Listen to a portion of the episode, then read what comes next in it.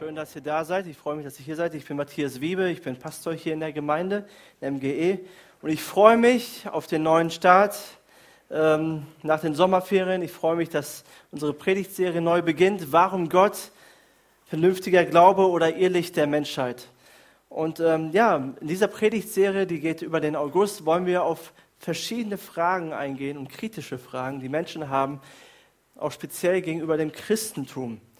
Und ähm, diese Predigtserie ist nicht so sehr für unser Herz, ne, für unsere Emotionen. Ich mag Predigten, die für unser Herz sind, die uns berühren, wo es richtig oder praktisch ist, dass wir umsetzen können und so weiter.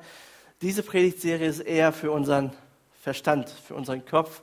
Aber Jesus hat gesagt, liebt Gott von ganzem Herzen, aber auch mit dem ganzen Verstand, oder? Das ist nicht nur für unsere Haare da, nicht damit es äh, reinregnet oder so, sondern wir sollen auch unseren Glauben vernünftig verstehen können und auch erklären können anderen gegenüber. Und wir werden vier Themen durchgehen, womit Menschen am meisten Probleme haben mit dem Christentum. Und natürlich beantworte ich die ganzen Fragen aus der Sicht eines christlichen Pastors. Ich werde, zwar der Chef von VW, Matthias Müller, der stellt sich ja auch nicht hier und sagt, hey, wir bauen schon richtig gute Autos, haben eine richtig gute Firma und gute Mitarbeiter. Die sind richtig gut, aber da gibt es noch Mercedes und BMW und die sind auch gut. Ja, vielleicht sogar noch besser. Ne? Aber ähm, die sind ungefähr gleich, nur im Des äh, Design so ein bisschen unterschiedlich, aber die Technik und so ist alles gleich. Sucht euch doch aus, was ihr wollt. Von A nach B kommt ihr sowieso. Ist egal, was ihr für ein Auto habt. Wenn er sowas sagen würde, würde er morgen kein Chef mehr sein, oder? Dann würde er die Millionen nicht verdienen, die er äh, jetzt bekommt. Nein, er würde Folgendes sagen. Er würde sagen, hey, wir haben VW und wir haben die besten Autos auf diesem Planeten. Mit der besten Technik, mit den besten Mitarbeitern, mit den meisten Mitarbeitern. Und da steckt so viel drin. Kauft euch bloß ein VW. Und am besten den teuersten, oder? Den besten vom Besten. Das, sind die, das würde er sagen. Und so ähnlich müsst ihr das sehen. Ich ähm, werde versuchen, mit Liebe, mit Verständnis, aber auch mit Klarheit diese ganzen Themen anzugehen oder auch die Gastsprecher, die kommen und die anderen Prediger.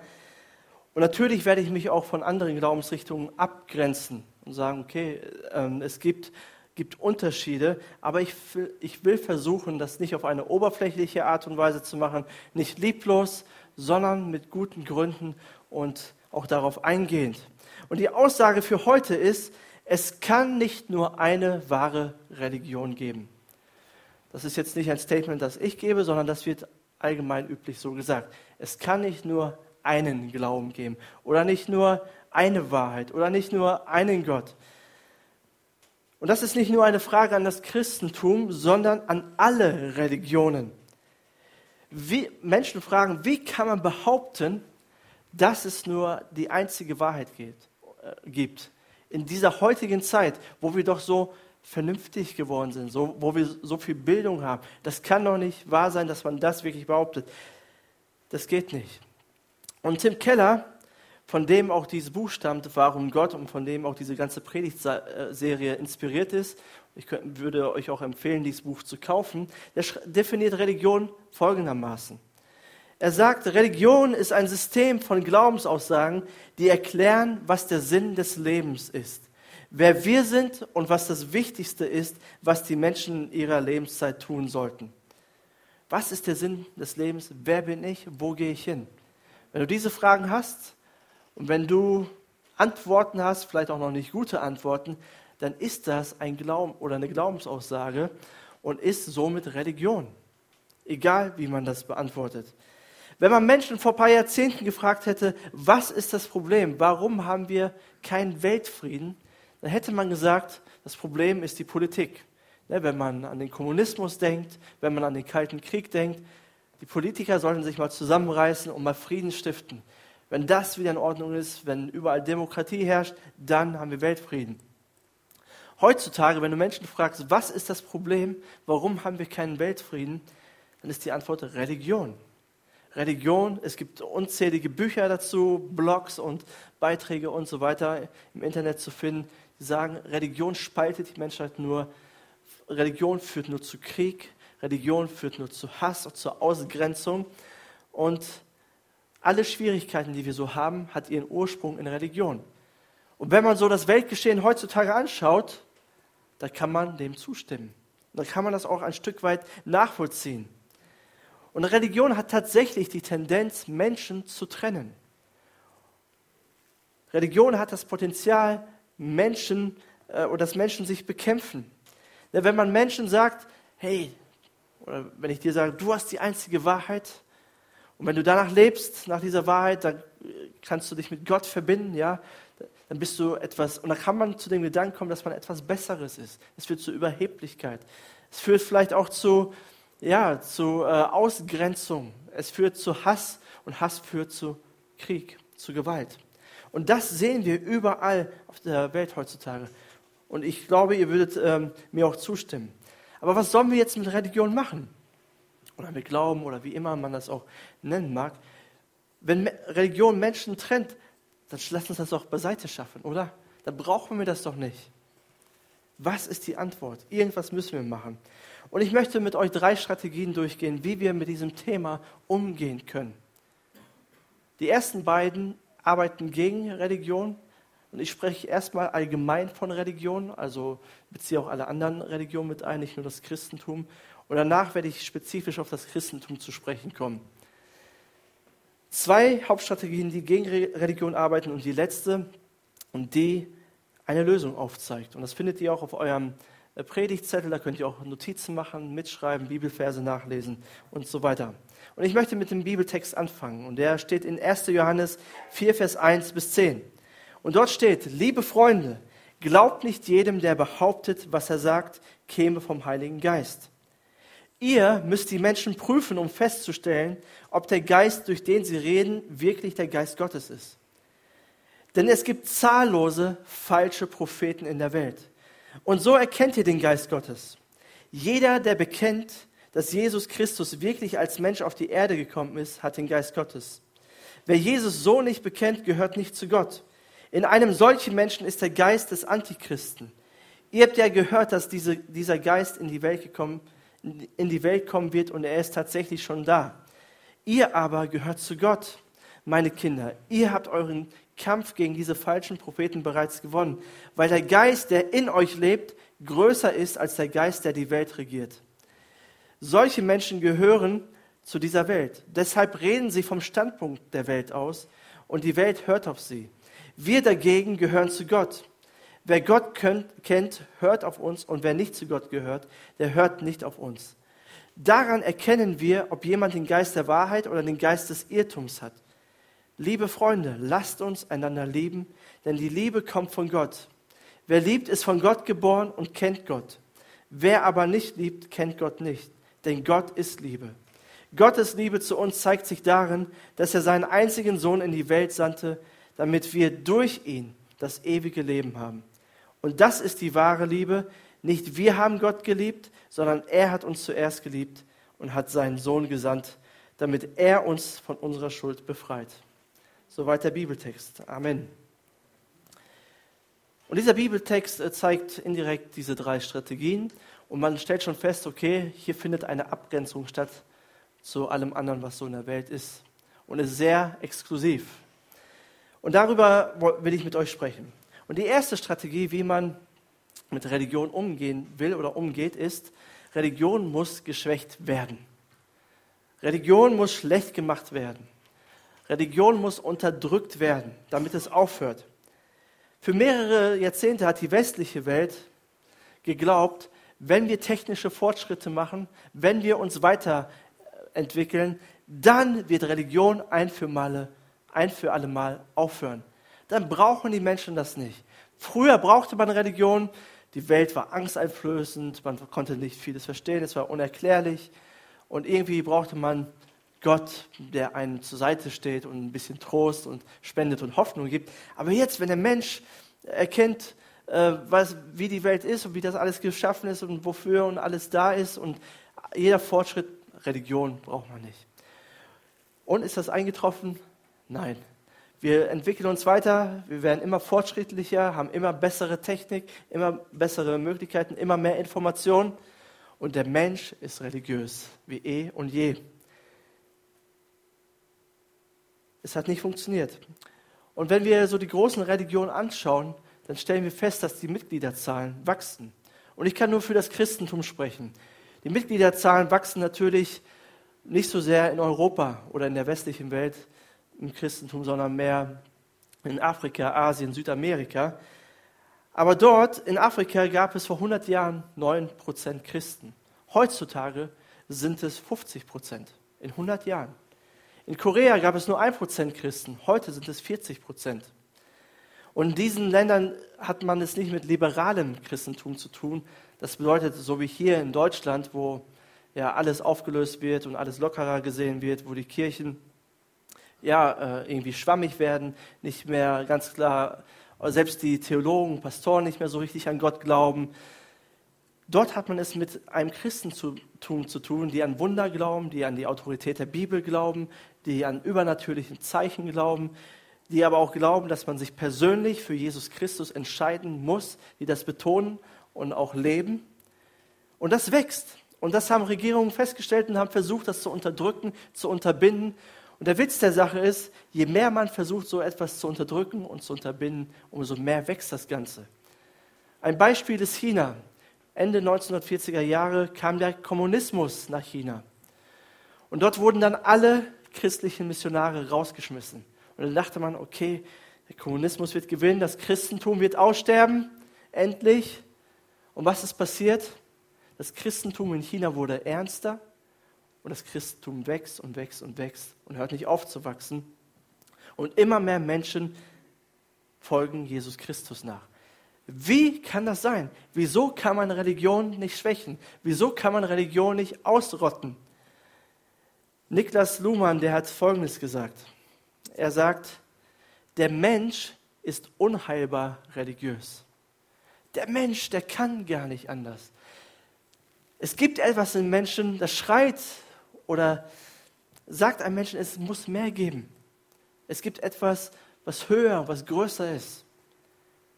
Ein Mensch will die Antwort wissen. Warum lebe ich? Wohin gehe ich? Wer bin ich? Der Mensch will eine Antwort haben, weil ohne eine Antwort auf diese Fragen ist das Leben nicht lebenswert, macht alles keinen Sinn. Und Johannes, der sagt Folgendes dazu, in Vers 1. Er sagt, liebe Freunde, glaubt nicht jedem, der behauptet, was er sagt, käme vom Heiligen Geist. Ihr müsst die Menschen prüfen, um festzustellen, ob der Geist, durch den sie reden, wirklich der Geist Gottes ist. Denn es gibt zahllose falsche Propheten in der Welt. Zahllose. Johannes schreibt hier über Propheten, über Lehrer, die zahllose verschiedene Theorien in diese Welt bringen. Und er sagt, prüft sie, prüft diese Propheten, glaubt nicht jedem. Warum sagt er das? Weil Menschen werden irgendetwas anbeten. Menschen sind auf, auf der Suche nach Übernatürlichen und es gibt zahllose Leute, die falsche Lehren vermitteln. Nicht alles, was vermittelt wird, ist gut. Nicht alles fördert Liebe. Manches führt zu Hass, manche, manche Religion führt zur Bekämpfung. Nicht alles ist gut. Und Johannes sagt, prüft das, was richtig ist. Spiritualität und Anbetung ist ein Teil unserer Gesellschaft. Das kann man gar nicht eliminieren. Menschen wollen irgendetwas anbeten. Menschen sehnen sich danach. Und wenn man es unterdrücken will, wird es nur noch stärker und echter. Und die zweite Strategie, wie man mit Religion umgehen kann, ähm, diese Strategie ist für uns viel plausibler, die sehen wir viel mehr in unserem Alltag, die ist folgendermaßen. Religion muss privatisiert werden. Das kennen wir mehr. Die Strategie sagt, wir sind nicht gegen Religion, wir wollen Religion nicht unterdrücken. Jeder soll seine Religion finden, aber es auch bitteschön für sich selbst behalten. Du bist Christ, das ist in Ordnung, bleib Christ. Ich bin Christ, Buddhist, Islamist und alles zusammen, das gibt es auch. Ich versuche von jedem einen Teil zu integrieren. Das, das ist postmodern oder in der Zeit, wo wir leben. Ich kann alles. Behalte das nur für dich. Dann können wir zusammenleben und dann können wir Weltfrieden haben. Lasst uns bloß nicht darüber unterhalten. Das spaltet uns nur noch.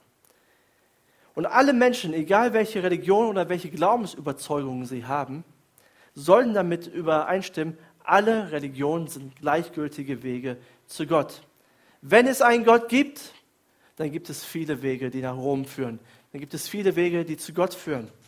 Und das hält einen davon ab oder das hält die Religion davon ab, den anderen zu bekehren oder zu sich zu ziehen oder ja, zu überzeugen oder zu sagen, ja, wir sind die Besseren, wir haben die ganze Wahrheit und ihr nicht.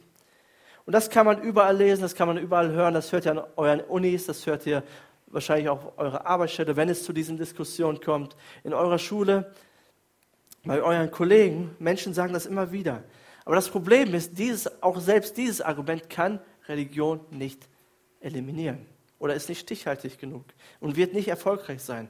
Johannes sagt über solche Leute, die so etwas behaupten, dass alles gleichgültig ist, alles gleich richtig. Er sagt, solche Menschen gehören zu dieser Welt, deshalb reden sie vom Standpunkt der Welt aus und die Welt hört auf sie. Er sagt, solche Menschen, die das behaupten, das sind Kritiker des Christentums, die haben auch eine Glaubensüberzeugung, nur die hat ihr Fundament vom Standpunkt der Welt aus und sie versuchen, diese Glaubensüberzeugung in die Welt zu verbreiten und jeder soll das glauben. Also versuchen sie, uns auch zu bekehren für ihre Meinung. Also jeder hat so seine, seine Sache und nicht alles ist gleich wahr. Was bedeutet das denn? Lasst uns übereinstimmen, dass alles gleichgültig ist. Was man damit versucht zu sagen ist, niemand hat das Recht zu sagen, ich habe die einzige Wahrheit. Und da bekommen wir als Christen auch ein Problem. Ne?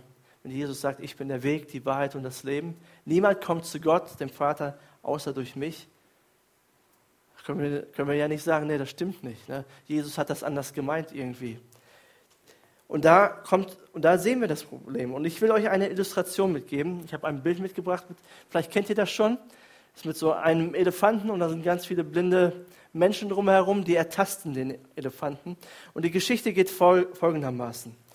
Mehrere Blinde gehen spazieren und stoßen dabei auf einen Elefanten, der sich von ihnen betasten lässt. Dieses Tier ist so lang, und geschmeidig wie eine Schlange, erklärt der Erste, der den Rüssel des Elefanten erwischt hat. Nein, nein, es ist dick und rund wie ein großer Baumstamm, sagt der Zweite, der ein Bein des Elefanten befüllt. Nein, es ist groß und flach, erwidert der dritte Blinde, der die Seite des Elefanten entlang fährt. Jeder der Blinden fühlt nur einen Teil des Elefanten. Der eine sagt das, der andere das. Und keiner ist falsch, alle sind richtig, aber alle erkennen nur einen Teil. Und so wird dann versucht auch zu erklären, dass alle Weltreligionen eigentlich im Prinzip gleich sind. Jeder erfasst nur einen Teil der ähm, geistlichen Wahrheit, aber keiner darf behaupten, dass er die ganze Wahrheit hat. Leslie Newbegin war ein britischer Missionar in Indien vor langer Zeit und er wurde immer wieder mit dem konfrontiert. Immer wieder mit diesem Bild Ne, wenn er versucht hat, Menschen von Jesus zu erzählen, ja, behalt du dein Jesus, ich habe das, was ich habe und jeder ist wahr oder jeder hat die Wahrheit. Und er hat überlegt, okay, wie kann ich darauf antworten? Und eines Tages ähm, ging, ging ihm ein Licht auf und er sagte, dieses Bild wurde gezeichnet von einem, der nicht blind ist. Oder diese Geschichte wird von einem erzählt, der nicht blind ist, sondern der alles sieht. Ne, ein Blinder könnte sowas nicht zeichnen, oder? Und das bedeutet, jemand, der sagt, alles ist gleich wahr und alle Religionen sind sowieso gleich, das bedeutet, dass derjenige, der so etwas sagt, beansprucht, ich kenne die ganze Wahrheit, ich sehe das ganze Bild und ich kann sagen, das Christentum hat da recht, die haben da recht, die haben da recht, aber ich weiß alles, ich stehe oben drüber. Und das ist schon sehr überheblich, oder? Wenn man das behauptet. Und es besagt auch, wenn einer das behauptet, der hat sich noch nicht intensiv mit den Religionen beschäftigt. Jemand, der sich mit dem Christentum beschäftigt oder mit dem Islam oder egal was, der kann nicht sagen, alle sind gleich wahr und das ist alles gleich. Weil der hat die Schriften dann nicht gelesen. Spätestens beim Christentum wird er feststellen, okay, das Christentum kann nicht gleich sein wie alle anderen. Und selbst die Christen behaupten ja, die ganze Wahrheit zu haben. Und wer sagt, man darf keine Leute bekehren oder Leute missionieren, ne, Mission ist ja auch ein schlimmes Wort in Deutschland, der, der macht eigentlich selber einen Bekehrungsaufruf und sagt, hey, du musst das glauben, was ich glaube über Religion. Und wenn, auch wenn sich diese Argumente immer demütig anhören und verständnisvoll, ja, alles ist doch gleich warm, wir sind doch alle gleich, im tiefsten Kern ist das sehr oberflächlich und nicht demütig. Genau das Gegenteil. Deswegen ist die Aussage falsch, wenn man sagt, es kann nur eine wahre Religion geben. Das kann man nicht sagen, weil jeder, ob, ob äh, jede, jede individuelle Person oder jede Religion meint oder sagt eigentlich, wir haben die Wahrheit oder wir sind ein bisschen oder haben ein bisschen mehr Wahrheit als ihr. Oder ist doch so. Jeder glaubt von seiner Meinung, sie ist die richtige Meinung. Deswegen ist die Frage, welche Glaubensüberzeugungen haben das Potenzial, Menschen zu lieben, Menschen zu versöhnen, äh, Frieden zu stiften, die Welt zu einem besseren Ort zu machen, friedvollen Unter, äh, Umgang miteinander hervorzubringen. Also welcher Glaube hat das Potenzial, exklusiv zu sein, aber gleichzeitig inklusiv? Also welcher Glaube kann sagen, wir haben die Wahrheit, aber wir lieben dich und wir sind offen für dich. Und das führt mich zur dritten Perspektive oder zur dritten Strategie. Und das ist das Evangelium von Jesus Christus. Das Evangelium von Jesus Christus gibt uns die richtige Perspektive. Und ich glaube, in dem Evangelium, in der guten Nachricht von Jesus, finden wir die Lösung, wie wir damit umgehen können. Weil es gibt Aussagen im Evangelium von Jesus, die sind einzigartig und ganz anders als alles andere, was wir so hören. Und ich glaube und bin der tiefsten Überzeugung, dass diese Glaubensaussagen das Potenzial haben, Weltfrieden zu bringen. Und es wird es auch eines Tages geben, wie wir im letzten Lied gesungen haben. Es wird diesen Weltfrieden geben. Aber ich glaube, nur das Evangelium hat das Potenzial, das zu bewirken. Und nur das Evangelium hat auch das Potenzial, dich zu einem besseren Menschen zu machen. Weil du bist ein Botschafter des Friedens. Unfriede kommt, weil wir Unfrieden in uns haben. Aber wenn das Evangelium uns verändert, dann werden wir merken, dass wir mehr Liebe haben für Menschen und anders mit anderen umgehen. Und es gibt große Unterschiede im Evangelium und ich möchte über diese Unterschiede sprechen anhand des Bibeltextes. Der erste Unterschied ist der Ursprung von Jesus. In Vers 2 sagt Johannes, und so erkennt ihr den Geist Gottes. Jeder, der bekennt, dass Jesus Christus wirklich als Mensch auf die Erde gekommen ist, hat den Geist Gottes. Was bedeutet das? Hier steht, jeder, der bekennt, dass Jesus Christus wirklich als Mensch auf die Erde gekommen ist. Hier steht nicht geboren ist, sondern gekommen. Jesus ist natürlich geboren als kleines Baby. Wir hören die Geschichte zu Weihnachten, wir kennen die Geschichte. Aber dieses gekommen bedeutet, Jesus gab es schon vor dieser Welt. Jesus kommt von einem Ort, den wir nicht kennen oder den wir Himmel nennen. Und er war schon vorher da. Aber er hat sich erniedrigt und sagte, ich komme als Mensch und werde geboren als Mensch. Und das ist ein großer Unterschied. Alle anderen Religionen haben einen normalen Menschen als Religionsstifter. Die sind geboren und sie sind wieder gestorben und sie sind weg vom Fenster. Aber Jesus ist gekommen und er ist auferstanden. Und das Zweite ist das Ziel von Jesus. Johannes sagt und betont immer wieder, Jesus wurde Mensch oder er wurde Fleisch und Blut, wie andere Übersetzungen sagen. Warum betont er das so? Auch hier ist das Christentum anders als andere Religionen. Eine andere Religion sehen das Ziel von der Lösung, wir müssen uns von unserem Körper, von unserem Leib befreien. Der Körper ist etwas Schlechtes, etwas, was uns behindert, das wirklich Wahre, das wirklich Geistliche zu erreichen. Wir müssen das Fleisch überwinden. Ne, die physikalische Welt ist eine Illusion und man muss sie überwinden. Oder manche sagen, die physikalische Welt ist keine Illusion, sie ist Wahrheit, aber sie ist schlecht und durch moralisch richtige Taten können wir das irgendwie überwinden, können wir in den Himmel kommen, können wir gerecht werden. Oder manche sagen, unser Körper ist, ist schlecht, lass uns machen damit, was wir wollen. Ja, lass uns, lass uns ihn kaputt machen, ist auch egal. Es gibt eh nichts mehr, was danach kommt. Aber alle wollen der schlimmen Welt entkommen. Aber Christen glauben, dass Gott in einen Körper gekommen ist, in einen menschlichen Körper, durch Jesus Christus. Und Jesus hat auf dieser Erde gelebt als Mensch. Er wurde einer von uns, 33 Jahre lang. Und er war ein ganz normaler Zimmermann. Er hat einen Beruf gelernt, er hatte Geschwister, er hatte Eltern.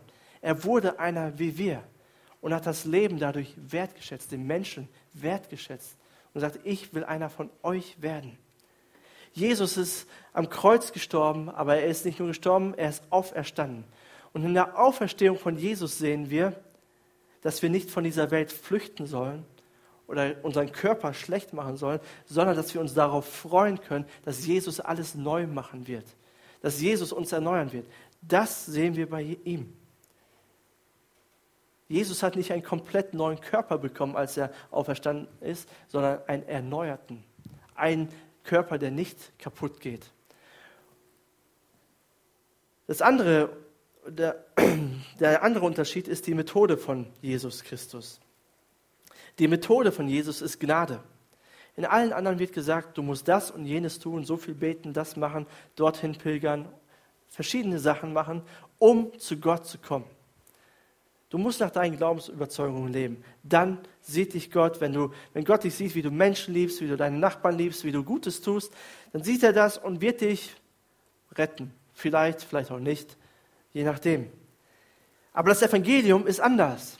In Vers 10 sagt, ähm, sagt Johannes, und das ist die wahre Liebe. Nicht wir haben Gott geliebt, sondern er hat uns zuerst geliebt und hat seinen Sohn gesandt, damit er uns von unserer Schuld befreit. Gott kommt auf diese Erde und er gibt sein Leben für uns Menschen. Aber nicht, weil wir perfekt sind. Wir sind nicht perfekt. Er gibt sein Leben für Menschen, die ihn nicht lieben, die nicht immer das Richtige tun, die nicht perfekt sind, die nicht einander lieben, wie es eigentlich sein soll. Dafür gibt Gott sein Leben in Jesus Christus. Und Jesus ist auch nicht hauptsächlich ein Lehrer, der gute Sachen gesagt hat, der die Bergpredigt gepredigt hat und alle sind begeistert davon. Und er sagt dann, okay, lebt danach und dann ist alles gut, dann sieht euch Gott und ihr seid gerettet, sondern Jesus sagt, ich werde das Leben für euch leben. Ich werde das tun, was Gott eigentlich verlangt, an eurer Stelle. Ich gehe ans Kreuz und sterbe an eurer Stelle. Eigentlich hätten wir das verdient, ans Kreuz zu gehen weil wir nicht perfekt sind, weil wir so viele Fehler machen. Aber Jesus sagt, ich tue es für euch. Ich gebe mal, ich erniedrige mich so sehr, noch tiefer als ein Sklave. Jesus hätte das nicht machen müssen. Aber er ist so voller Liebe und das ist ein himmelweiter Unterschied zu dem, was alle anderen sagen. Und diese drei Dinge sind wirklich einzigartig. Aber das Evangelium rettet uns nicht nur, sondern es verändert auch unser Leben. Die gute Nachricht von Jesus macht uns demütig. Wisst ihr, das Evangelium von Jesus Christus ist das einzige Glaubenssystem, das dich glauben lässt, dass andere Menschen, die nicht an das glauben, was du glaubst, besser sein können. Also Menschen, die vielleicht nicht christlich sind, können besser sein als Christen, können sich besser verhalten. Warum? Weil das Evangelium sagt, du bist nicht gerettet, weil du gut bist oder weil du perfekt bist oder weil du weise bist oder gut lebst, sondern du bist gerettet, weil Jesus gut ist, weil Jesus perfekt ist und weil er dich liebt und für dich gestorben ist. Und du wirst gerettet, wenn du anerkennst, dass du Jesus brauchst, dass du Gnade brauchst. Und wenn du anerkennst, ich bin nicht besser als alle anderen, ich bin sogar schlechter als alle anderen. Ich schaffe es einfach nicht. Ich brauche ihn, ich brauche Gnade. Und deswegen können Menschen, die vielleicht anders glauben, bessere Menschen sein. Sie können disziplinierter sein, freundlicher, weiser, äh, können mehr erreichen in ihrem Leben, können vielleicht auch freudiger sein. Aber das Evangelium macht uns demütig und lässt uns erkennen, ich brauche Gnade, ich brauche Vergebung. Und das hilft uns auch demütig mit anderen Menschen umzugehen. Nicht mit Gewalt, sondern mit Liebe. Das Evangelium gibt uns auch die richtige Sicht über diese Welt. Wir wissen oder Christen glauben, dass Gott diese Welt geschaffen hat. Und er hat sie gut gemacht. Er hat sie perfekt gemacht. Er hat sie schön gemacht. Aber dann kam Sünde, da kam das Böse in diese Welt durch Ungehorsam von uns und macht alles kaputt.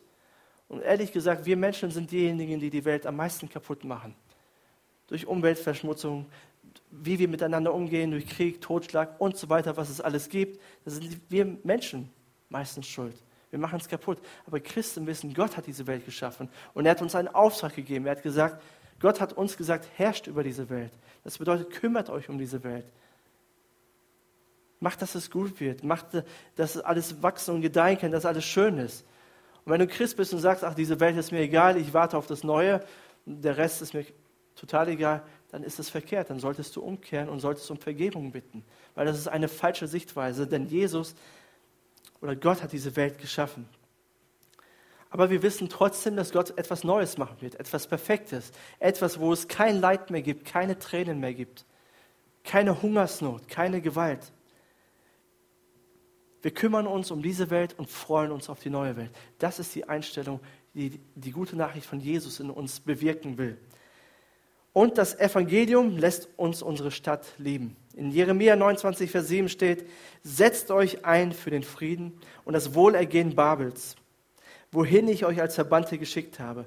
Betet für das Wohlergehen der Stadt, denn wenn die Stadt, in der ihr gefangen gehalten werdet, Frieden habt, habt auch ihr Frieden. Jesus beauftragt uns, jeden Einzelnen von uns, lieb deine Stadt, lieb deine Nachbarn, lieb deine Mitmenschen, liebe Peine, liebe Braunschweig, liebe Hannover, liebe, egal wo du bist, liebe deine Stadt, diene deiner Stadt, diene den Menschen. Ich habe euch da reingesetzt und ich möchte, dass ihr etwas Gutes tut. Jesus hat uns niemals gesagt, bekehrt die Menschen, redet sie zugrunde, argumentiert sie zugrunde oder, ähm, oder tut ihnen Gewalt an, wenn es nicht anders geht, damit sie sich endlich bekehren. Das hat Jesus niemals gesagt. Und Jesus hat gesagt, erzählt von mir. Oder erzählt, was, was du selber erlebt hast mit mir. Erzähl, was ich Gutes getan habe in deinem Leben. Und leb es auch. Leb auch danach. Zeig es den Menschen. Und das wird Menschen viel mehr überzeugen als jedes Argument. Wir sind nicht Besserwisser, sondern wir sind Menschen, die andere lieben sollen. Und das ist unser Auftrag. Und wenn jemand zu dir kommt und sagt, hey, hör auf mich zu bekehren, sagst du ihm, ja, ich will dich nicht bekehren. Ich will dir nur erzählen, was Gott in meinem Leben getan hat und warum ich glaube. Und wenn du es nicht hören willst, okay, dann schweige ich. Wir sind nicht gezwungen, den Menschen das irgendwie aufzubühren. Das ist nicht unser Auftrag. Die ersten Christen von Anfang an haben sie behauptet, es gibt nur einen wahren Gott den Erlöser Jesus Christus, der am Kreuz für uns gestorben ist und wieder auferstanden ist. Nur den einen. Nur in seinem Namen ist das Heil, nur in seinem Namen ist die Rettung. Nur in seinem Namen können wir zu Gott kommen und können wir uns mit Gott verbinden. Nur durch Jesus. Das haben die ersten Christen von Anfang an behauptet. Aber der Lebensstil und das, was sie getan haben, war sehr, sehr offen, war sehr inklusiv. Sie haben keinen Menschen ausgeschlossen. In der ersten Gemeinde gab es alle sozialen Schichten, alle Rassen und Klassen, alle Charaktere. Das war nicht üblich damals. Arme Menschen waren verachtet, wurden wie Dreck behandelt. Frauen wurden äh, gering gehalten. Der gesellschaftliche Status war gering. Aber Christen gaben Frauen Sicherheit, gaben, ihr, gaben denen Anerkennung. Christen haben sich schon immer um kranke und um sterbende Menschen gekümmert. Aber wie kommt es, dass Christen einen exklusiven Glauben haben und trotzdem so offen sind für andere? Weil im Herzen des Christentums ist ein Mann, der für seine Feinde gestorben ist, der für alle Menschen gestorben ist, der die Menschen geliebt hat, der alles für sie gegeben hat, alles aufgeopfert hat für sie. Und wenn Jesus unser Mittelpunkt wird, dann können wir gar nicht anders als Menschen zu lieben, als Menschen zu dienen. Und wenn du an Jesus glaubst, dann möchte ich dich einladen, Lerne ihn besser kennen. Lerne ihn tiefer kennen. Geh tiefer. Wenn du an Jesus noch nicht glaubst, dann möchte ich dich einladen, daran zu glauben und ein Teil davon zu werden. Lass uns beten.